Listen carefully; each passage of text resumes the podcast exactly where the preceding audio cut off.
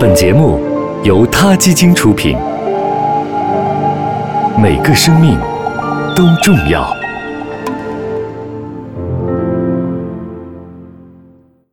欢迎收听今天的他 Radio，获取每天最新节目推送，请关注他 Radio 微信公众号。不仅有音频文字版，还有更多关于动物的精彩资讯哦。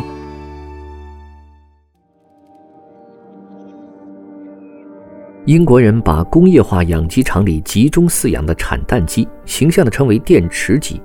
这种鸡出生后不久就被关在跟它们身体一样大的固定的鸡笼里，在其短暂的一生中，它们就像一节电池，被安装在电池槽里，不能飞行，不能走动，没有与同类的交流，只能吃。喝、排泄和产鸡蛋，的确，从商业的角度看，只有产蛋才是电池鸡存在的价值。如果你去英国的超市里买鸡蛋，会发现他们的鸡蛋有四种分类，并贴有认证标签。最便宜的叫做鲜鸡蛋，这种鸡蛋就是电池鸡产出的，占市场的一大部分。其次是仓鸡蛋，产这种蛋的鸡是在谷仓内圈养的，叫做谷仓鸡。第三种叫做自由放养鸡蛋，产自完全放养的鸡。最贵的是自由放养健康鲜鸡蛋，产这种蛋的鸡最幸运，不仅可以自由活动，还可以享用未受污染的食物和水，一切生活习性都不受妨碍。在中国也是一样啊，我们买的鸡蛋也分工业化集中饲养的鸡下的鲜鸡蛋和放养鸡下的土鸡蛋，土鸡蛋的产量较少，自然价格相对要贵一些，而且很多人也认为土鸡蛋的味道和营养比鲜鸡蛋要好得多，这不是迷信。英国一位权威大厨在多番试验后得出了这样一个结论：在英国四种鸡蛋中，就属鲜鸡蛋味道最差，蛋清浑浊，蛋黄色泽不正，煮熟之后蛋白中有不规则的纤维。仓鸡蛋和自由放养鸡蛋就好得多，而自由放养健康鲜鸡蛋在味道、颜色和营养上都是最好的。这说明在集中饲养的环境下，电池鸡们的心情和体质都很差，产蛋的质量自然也就不好。想想，如果把你放在一个伸不开腿、张不开手的环境里生活一辈子，每天还要让你下蛋，你会是什么心情呢？一个典型的现代化鸡舍里可以养多达五万只鸡，一个平方里能塞下二十只鸡，这点空间仅够它们站立，就连扑腾一下翅膀、做个扩胸运动的地方都没有。当然，为了让这些鸡赶快长肉生蛋，消耗体力的运动本来就是黑名单上的选项。为了让它们安生些，鸡舍的主人干脆就调整鸡舍光线，让这些鸡除了生蛋就是睡眠。二零一一年，欧盟开始禁止以电池鸡的方式生产鸡蛋，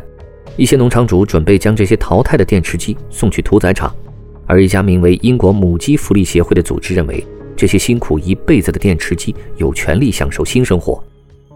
这家协会仅在二零一一年就解救了三十万只电池鸡，为他们找到了新家。而收养电池鸡的家庭们也发来反馈，说这些前电池鸡们非常讨人喜欢。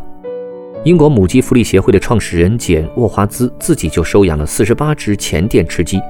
在这些母鸡中有一只很特别，这只母鸡走路的步伐和企鹅一样，因此被其他的母鸡欺负和孤立。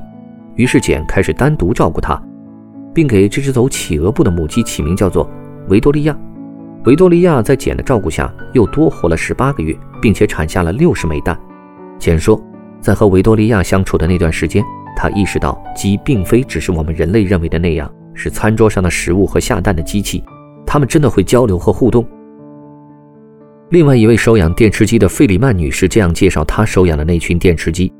她说，当这些小可怜们第一次来到她家时，他们在一个破旧的猫窝里躲了好几个晚上。甚至在每天早上还习惯性的下蛋。后来，当这些可怜的母鸡们熟悉了环境，来到院子里时，它们对吹过来的风、天空中飘下的雨和晒在身上的阳光是那么的好奇。这些母鸡们还给费里曼女士邻居的孙女们带来了很多的欢乐，小朋友们成了费里曼女士家的常客。费里曼女士说：“我从未想过母鸡还会有个性，但它们的确有，而且它们真的很好照顾。”说了这么多。也并不是要让大家都去养电池鸡，只是希望以后不要再有那么多的电池鸡为了下蛋而活着。对于母鸡的怜悯，并不是意味着要让所有人都不吃鸡蛋，而是像著名的美食家梁文道先生所说：“我们的生靠的原是生灵的死。”这一刻如此残酷，如此真实，乃至于后来有些人懂得感恩，有人知道要珍惜食物。好了，今天的 t a Radio 就聊到这里，我们下期再见。t a Radio，中国大陆第一家动物保护公益电台，在这里，我们讲述动物的喜怒哀乐，